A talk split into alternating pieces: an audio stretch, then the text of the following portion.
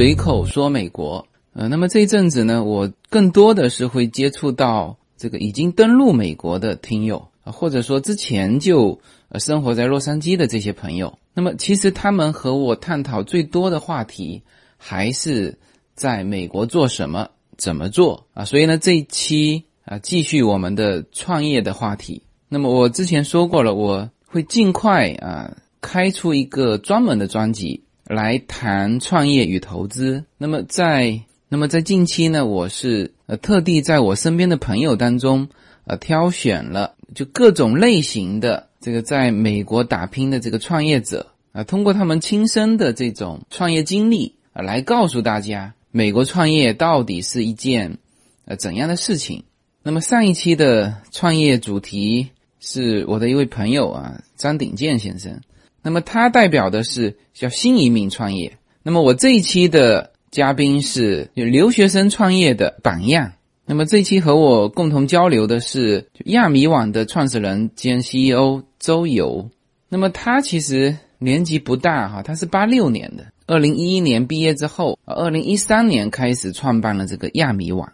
那么到了去年，也就是二零一六年，这个亚米网的。销售额已经达到了五千万美元。那么今年按照周游的说法是能够突破一个亿。那么亚米网在今年也即将完成它的第一轮融资。它虽然它才第一轮哈，但是实际上它的体量和规模已经不是正常的那种第一轮融资的概念了。呃，那么在这期节目当中呢，我和周游会更多的探讨这个留学生的道路的选择，因为。大家知道，留学生的路其实其实是有三种。那一种当然是因为这个 H1B 抽签的原因，那大量的留学生是返回到了国内。好，那么剩下的是留下来。那么留下来又分两种啊，留下来当中有更多的会选择找一份工作，然后会相对舒服的这个进入美国的这个社会啊，开始美国的生活啊。那么在美国留学生里面，其实创业者还是相对少的。啊，也就是说什么呢？也就是说，留学生就留下来的本身就是少数，然后在留下来的里面创业的又是更少啊。当然，之前我也说过了哈，留学生创业相对于新移民创业来说，其实他的资金、资源、经验是更少啊。所以周游能够能够走出这么样一条路，而且还走到现在，我想他的一些思想。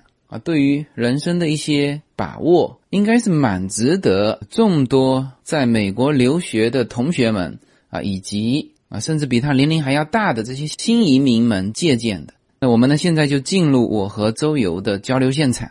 好的，那这一期呢是非常高兴请来了这个亚米网的周游啊，他是亚米网的创始人了，他也算是加州这边留学生创业的一个经典案例。那个周游可以和我们随口说美国的听众先打个招呼。你好，大家好，我是亚米网的创始人 CEO 周游，呃，很高兴在这里呃跟你们一起做这一期节目。OK，嗯，我们上一期是叫新移民创业啊，这个鼎健兄我们也都认识。呃，那么这一期其实是叫做留学生创业，那你属于留学生创业里面的一个榜样了。啊，那我看呃很多的留学生。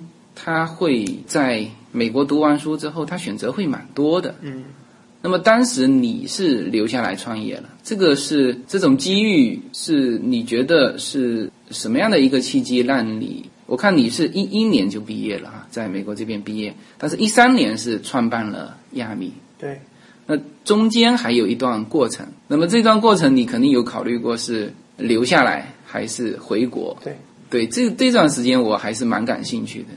呃，我是一一年末毕业的，一一年就相当于十二十二月那个学期毕业的，然后呢，相当于从就从呃一二年开始吧。那其中呃经历了差不多有有有一年的时间。那一开始呢，嗯，毕业以后呢，我也是到处看一看，到处看一看，并没有急着去去做什么。然后呢，呃，当时也没有说就要留在美国。其实我我给自己的这个。嗯呃，未来的这个还是比较开放的态度，说比如说哪里有事情做，哪里有更好的机遇，我就可以留在哪里。然后比如说我去纽约看了一看，我去洛杉矶也看了一看。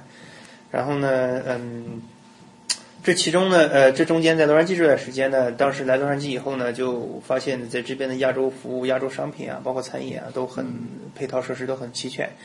然后呢，对比了一下我当时在喀纳斯这样的一个生活，嗯，然后呢，就就有了这样一个一个想法吧，就做亚米网站一个想法。因为你看，嗯，我在喀纳斯的时候，那边呢，基本上没有什么亚洲的商品。那你你究其根源，主要是还是因为就是说，作作为一个比如说一个实体的经济，他们要把亚洲超市开到喀纳斯那边不现实，因为没有当地没有足够的这个目标用户市场去支撑这个生意。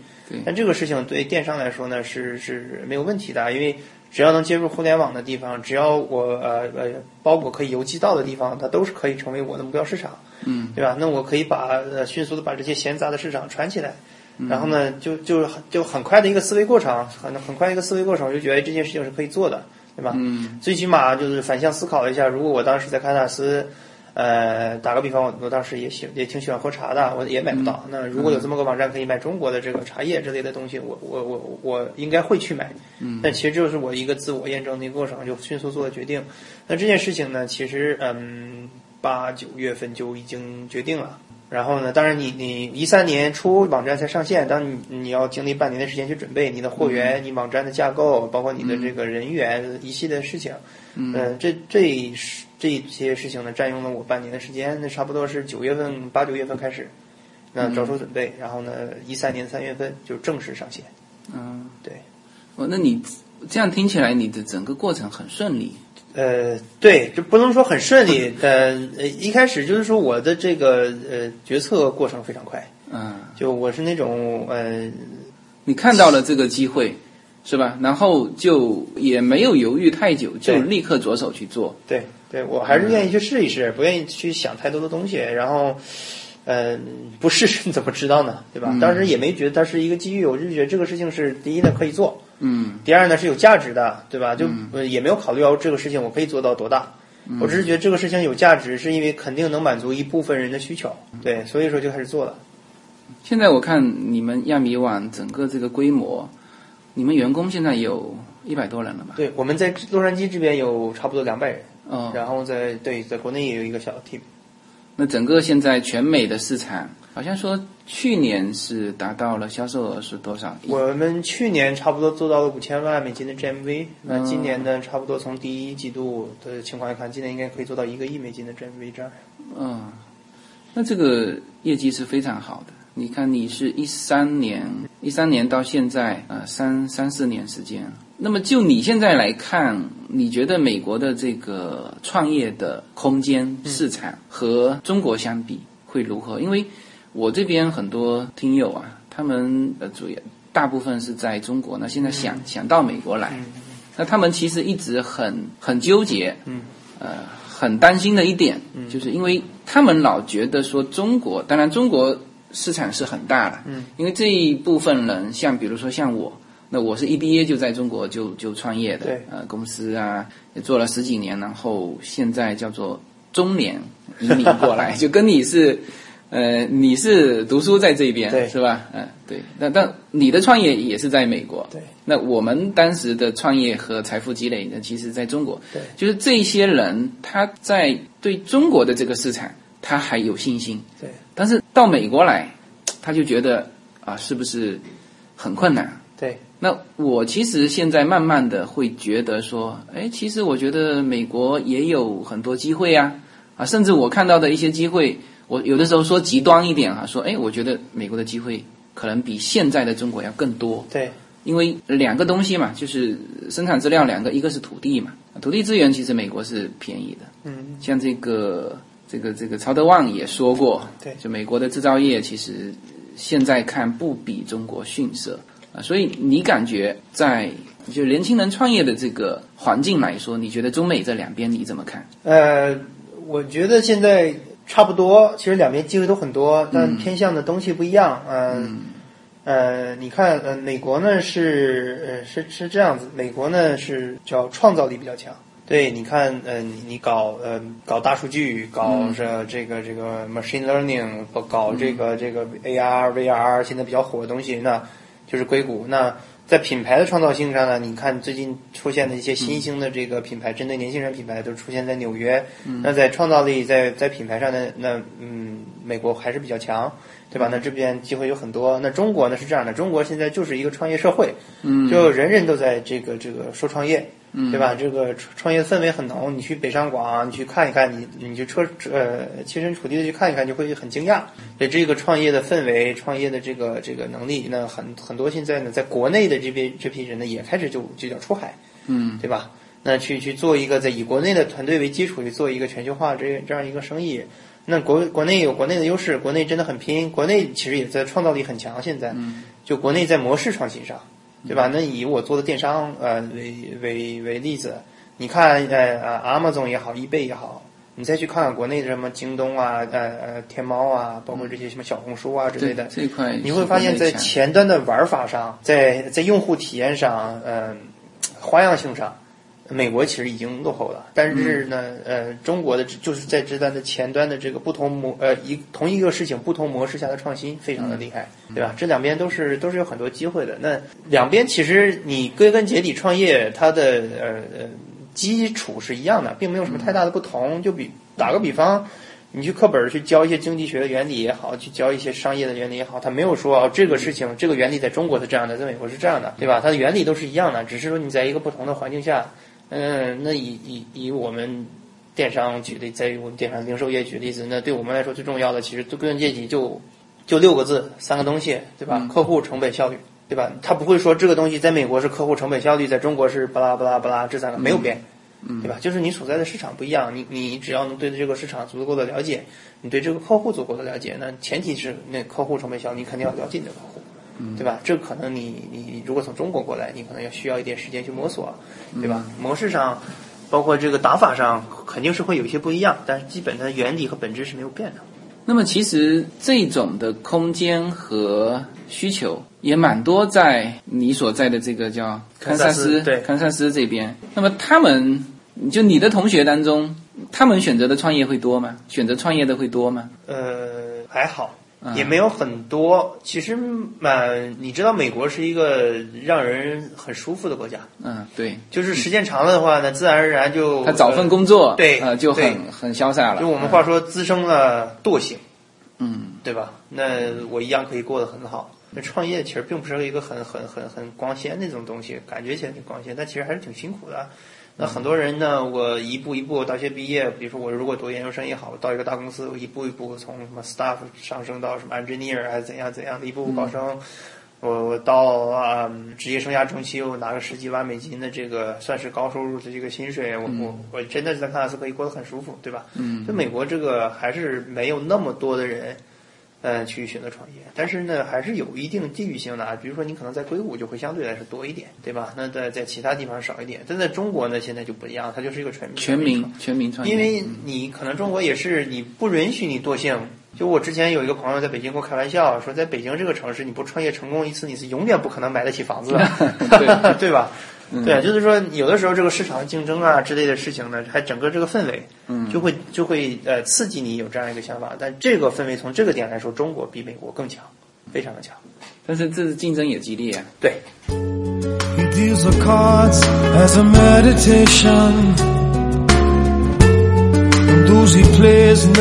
大家好，二零一七年我将继续更新我的移民专辑。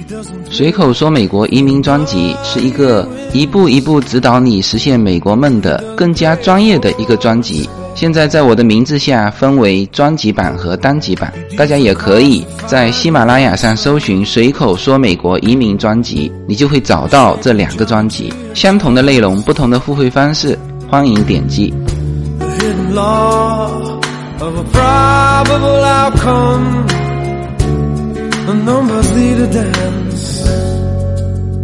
就我我现在感觉美国呢，它在竞争这一块，嗯，其实还算是个生态，对，就是它的生态里面有乔木，有灌木，像有些人他就其他的我们说种族吧，这个黑人啊、老莫啊，那他们的整个价值观跟我们不一样，对，是吧？他你给他一个月的周薪，他立刻就可以花掉的，他也不存款。啊。那么，但在中国，就大家都一样，就所有的树都是白杨树的时候，那这个竞争就太激烈了。嗯嗯。啊，所以你有没有感觉，在美国相对来说，这种竞争的环境会会好一些？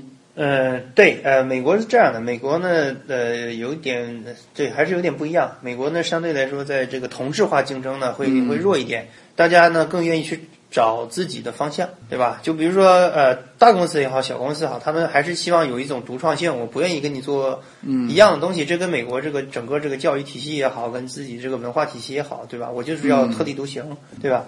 那呃，从大公司来说，你你从你说说大了，你看呃呃，美国公司这边，比如说你你很很少听说 Facebook 啊或者 Amazon 看好这个行业，它叭叭叭成立一个对这个事业群去打这个新的项目，他们最多也只不过说，哎，你做的不错，我给你收购了就好了，对对对吧？那在中国你很常见的是，哎，一个新的出来了，他们都都想尽可能的避开巨头，是因为巨头如果盯上了呢，他他有的时候更多的是并不是呃收购你，而是 OK，我成立一个事业部。我专门去干这个事情，两天，我现在体量很大，两天就可以干到你，对对吧？就这个两边呢，这么来看呢，啊，美国呢相对来说会会好一点，同质化竞争比较小，但是这个有好有坏。你看，你把美国整个市场吃掉了，三个多亿，啊，你在中国吃几个大城市，吃几个省，就比美国大。对这也是为什么造就了中国的竞争非常的激烈。这个市场太大了，你就这么算，全世界每四个人里面就有一个中国人，你把中国吃掉，你全世界其他地方可以不用吃了。嗯，而且电商、移动互联网这一块叫做赢者通吃，对所以他就逼了他要成为最冒尖的那个人。对。你现在有这种感觉吗？你在就亚米网的竞争上有没有同质化竞争的？呃呃，一开始也有，一开始也有，就像你说的这个，其实每每每一个市场到最后呢，它都有一个体量效应，就是叫赢者通吃。那跟一些巨头来比呢，我们就是一个小蚂蚁，对吧？但是跟很多后来的这个进来的 follower 来说呢，这个跟随者来说呢，我们还是体量比较大的，对吧？那那这个时候，不管是呃，尤其在零售业，不管是从我们的这个这个上游的供应链的这个效率来说，还是我们整个这个呃货物的成本来说，我都有一定的优势。跟你比都是有一定的优势，那那我们就可以形成一个巨头的效应。对，这个都是都是相对的。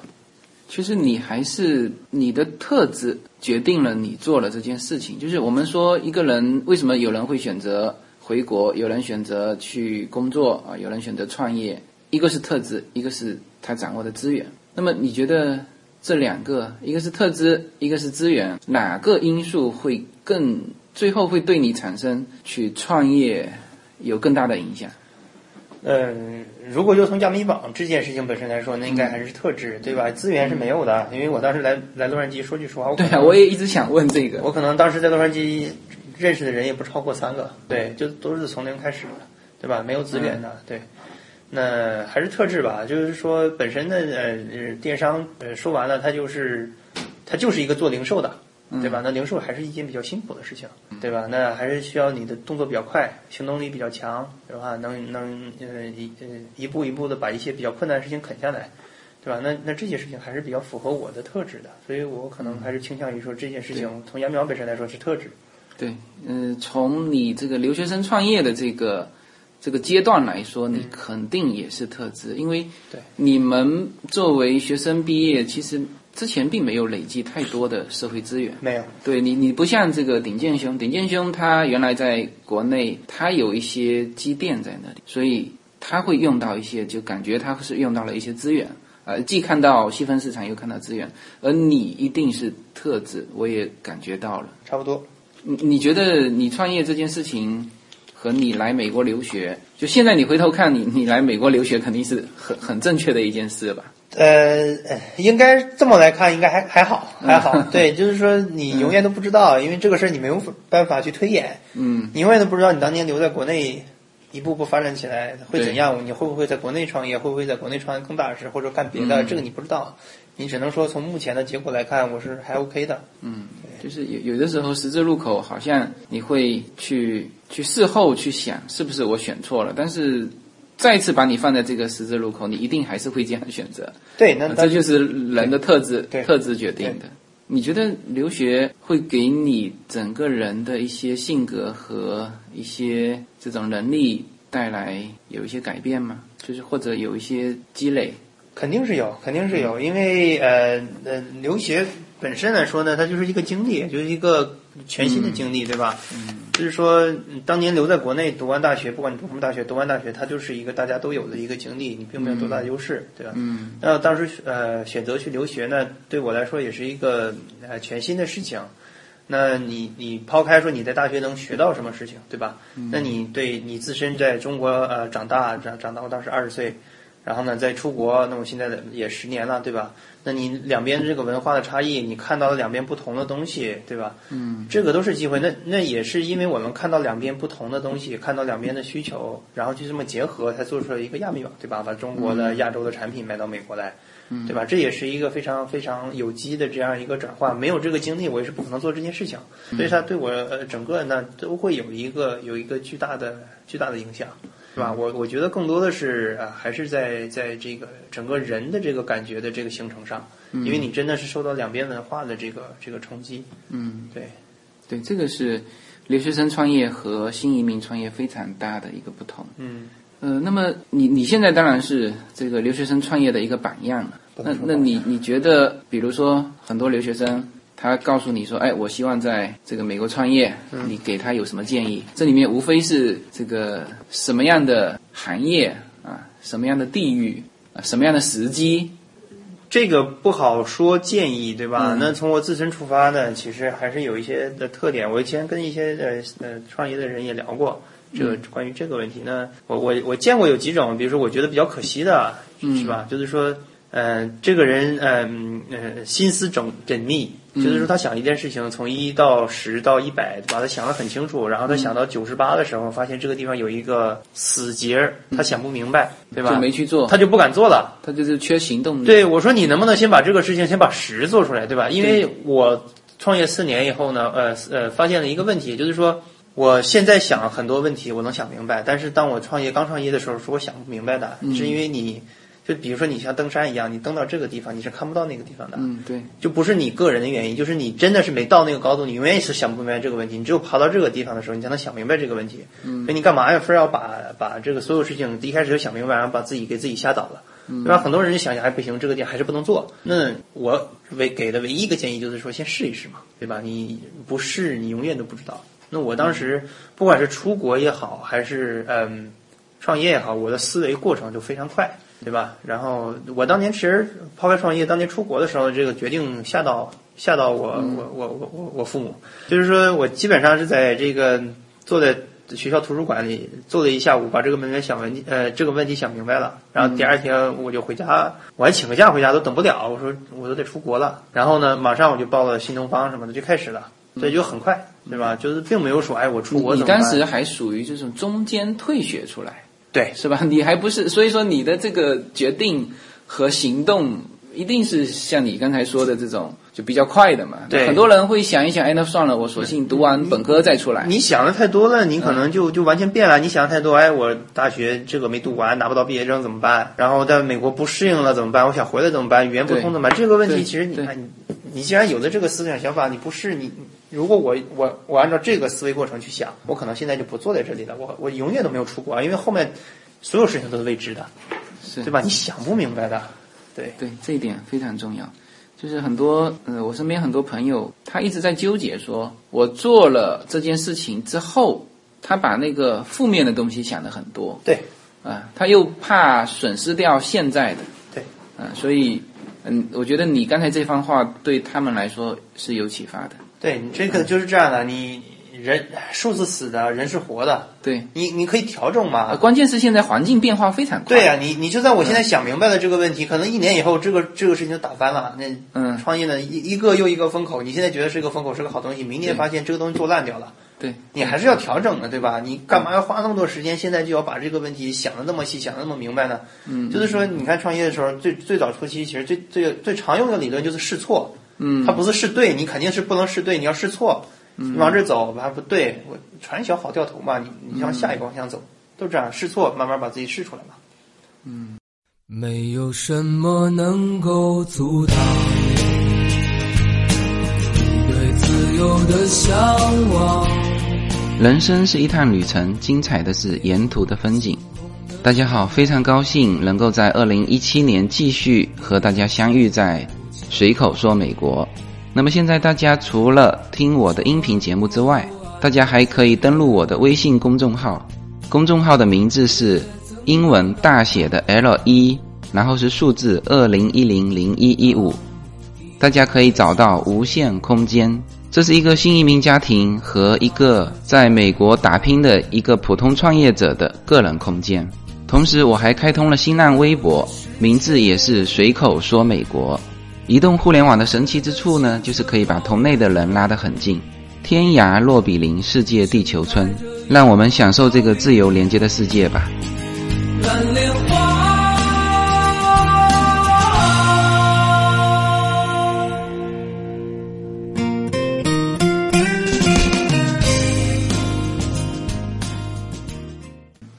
那么你现在是在西海岸创业，嗯在加州创业，在南加州创业。嗯，那么但是你当时毕业可是在堪萨州毕业的，对。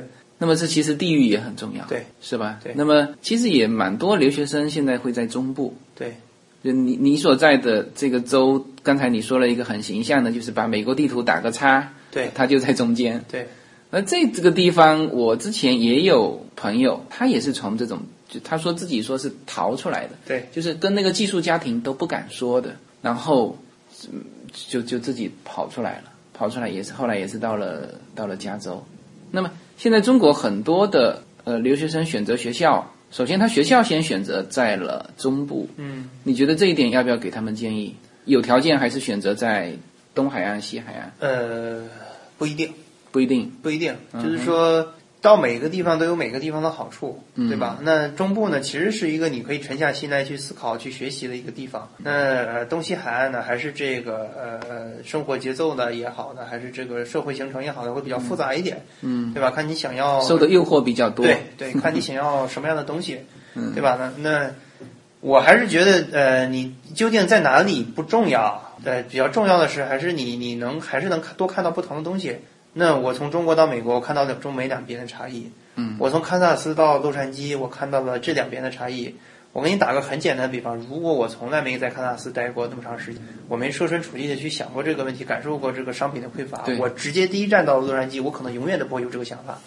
因为我从来都没看过堪萨斯是有这个需求的，嗯，对吧？那虽然说我现在的顾客还是以东西海岸为主，但是当时这个呃呃想法的形成是因为我在堪萨斯看到的这个需求，对吧？嗯，那我第一站到了洛杉矶，我看不到这个东西，对吧？也许有可能也会看到，因为你你现在的客户是东西海岸多嘛，对对。东西海岸多，他也有这需求嘛，对，是是是吧？没有那么的强烈，没有它的对比度没有那么大的差距，你可能就这个是从你的人生的这条线对。去看哦，你觉得这个现在的这个果是当时那个因，那也许你直接到这边也也会有这种需求，对。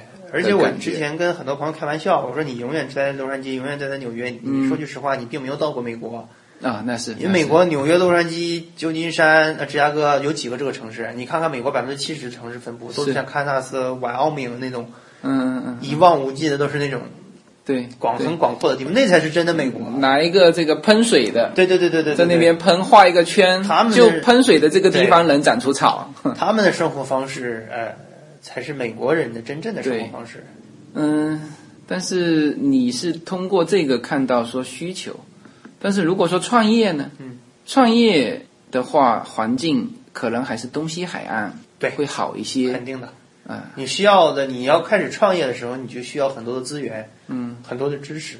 对就比如说你在堪萨斯，你怎么搞定你的物流？你搞不定的，对对吧？你没有那么多资源。你在洛杉矶，你靠港口，对吧？嗯你要你要搞金融，你你在西海岸就只能去呃呃三藩，你在东海岸只能去纽约，为什么？因为它你跟你创业相关的配套都在那对边，对，你不可能在堪萨斯说我要搞进出口贸易，你你第一步就落后了。你你嗯你从洛杉矶还是从纽约上港，这个东西物流到你仓库，你的成本就升高了。嗯这你需要配套的资源，嗯还是这些大城市呃会有的，对吧？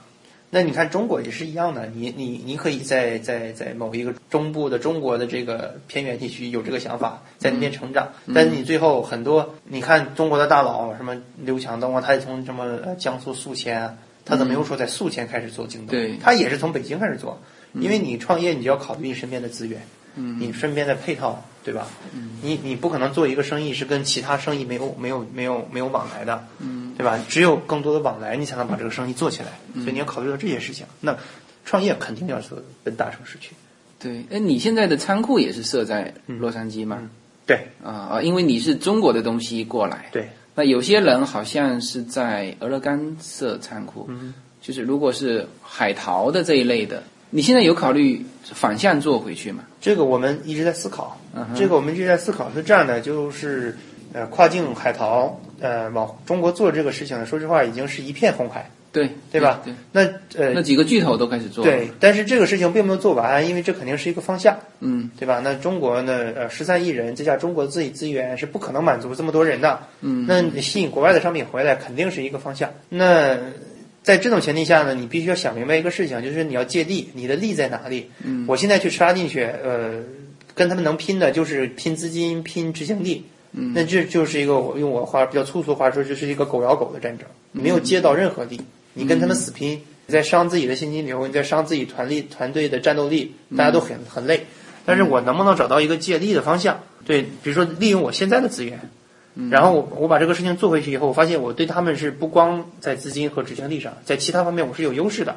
如果我能把这个地方想明白，我是肯定是愿意回去的，因为毕竟那边市场非常的巨大，对吧？但是我前面这个东西，我还是要找到这个借力点。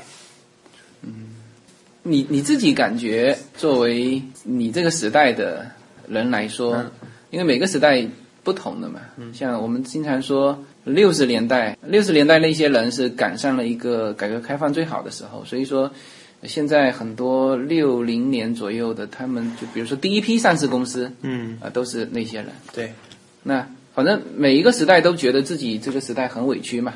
对，呃，这个我们以前说七十年代是最委屈的，因为我们没赶上，没赶上那个嗯。改革开放第一批就是抢的抢地盘的那个时机。对。啊、但是我们还算赶上了什么呢？还算赶上了帮他们做助手的时期，嗯。就是还有岗位，嗯。啊那也有人说是八十年代，就是八零年到八五年这一段时间，他们觉得他们是最最悲催的，就是连岗位都没了。出来。啊，呃你是哪八六，呃，你是八六，对。那那那这么说也是踩到了这个点啊。对。啊，但是你开了另外一条路是吧？对，呃，你如果留在国内，呃，当然也有可能，因为这个跟人的特质有关，嗯，但是相对来说没有这么好的一个一个机会。对。你有没有考虑过这个？这你你你原来在国内的那些同学和你现在的状态对比起来，你觉得人选择什么样的方向和他的努力，其实这两个都蛮重要，对是吧？对，这个呃啊啊，之前想过，但是真的是不太能强求。嗯 对，因为我之前你知道看过我我看过一个电影，然后我那个电影可能拍的也就一般，但是他那个呃讲的故事让我很很很思考，叫蝴蝶效应，嗯嗯，对吧？你可能是是是这个蝴蝶效应讲的是你可能在大西洋上的一只蝴蝶拍一下翅膀，但最后呢可能形成的是在一个地方的一个飓风，嗯。对吧？不断形成，就是说都是有连锁效应的。嗯。那肯定是努力是是一个必要的，就是你不管做什么，努力是特质，每个人无论在什么情况，他都会努力。但是真的是有可能在好多个分叉口的时候，你当初选择这个，你加了呃，比如说十分的努力，嗯，你的结果可能也就是个六十分。但是你当初如果选择另一个，你不知道，你并不知道，对但有可能是当时选择的是另一个，你加了你十分的努力，最后你变成的是九十分，嗯，对吧？这个选择真的是很重要，但是很可悲的就是是你在这个选择路口的时候，你当时没有人能知道我到底选哪个是对的。嗯，你真的不知道，那谁是是不可不可能知道这个事儿是根本没有法没有办法去验证。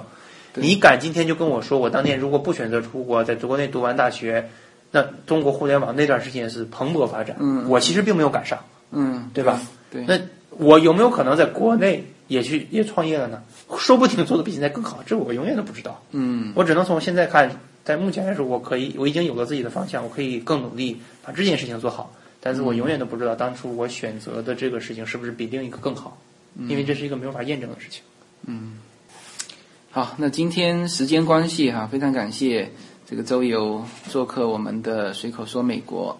那呃，我和周游呢还会呃针对这个亚米网这个电商的商业模式，和这个市场还会有一期内容。那那这一期呢就先到这里。好，那可以和我们的听友告个别。对对，谢谢呃，谢谢各位听友。然后呢，很高兴能坐在这里跟你们谈一下我在美国的这个创业啊，还好也也好，生活也好一些感受。然后呢，希望下次我们有机会继续继续交流。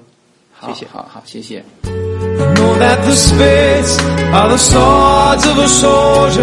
好，回到演播间哈。那么通过这一期和周游的交流，那我们其实可以从周游身上看到呃一些闪光点啊，比如说他是一个行动力非常强的人，就行动的非常快，啊，关键是它的方向性还还很好，就方向感很好。那么这个是从这一期的节目大家可以呃感受到的。那当然，创业呢，实际上那都会经历一个阶段，就是就是开始的时候，就是单兵能力强很重要。但是呢，到了后面，那其实就是一个带团队的一个一个能力了。所以呢，我和周游会在下一期的节目里面啊，重点来探讨这个亚米网啊，从一三年开办之后啊所走的一些路啊，其中会谈到就在美国企业的一些内部管理啊，会谈到竞争啊，会谈到美国的华人电商企业发展的一个方向。那么下期的节目呢，大家会很快的在我新开设的一个专辑，叫做《随口说美国创业与投资》专辑当中听到，好吧？那么这一期就到这里，好，谢谢大家。 I know that the clubs are weapons of war. I know that diamonds mean money for this art, but that's not the shape of my heart.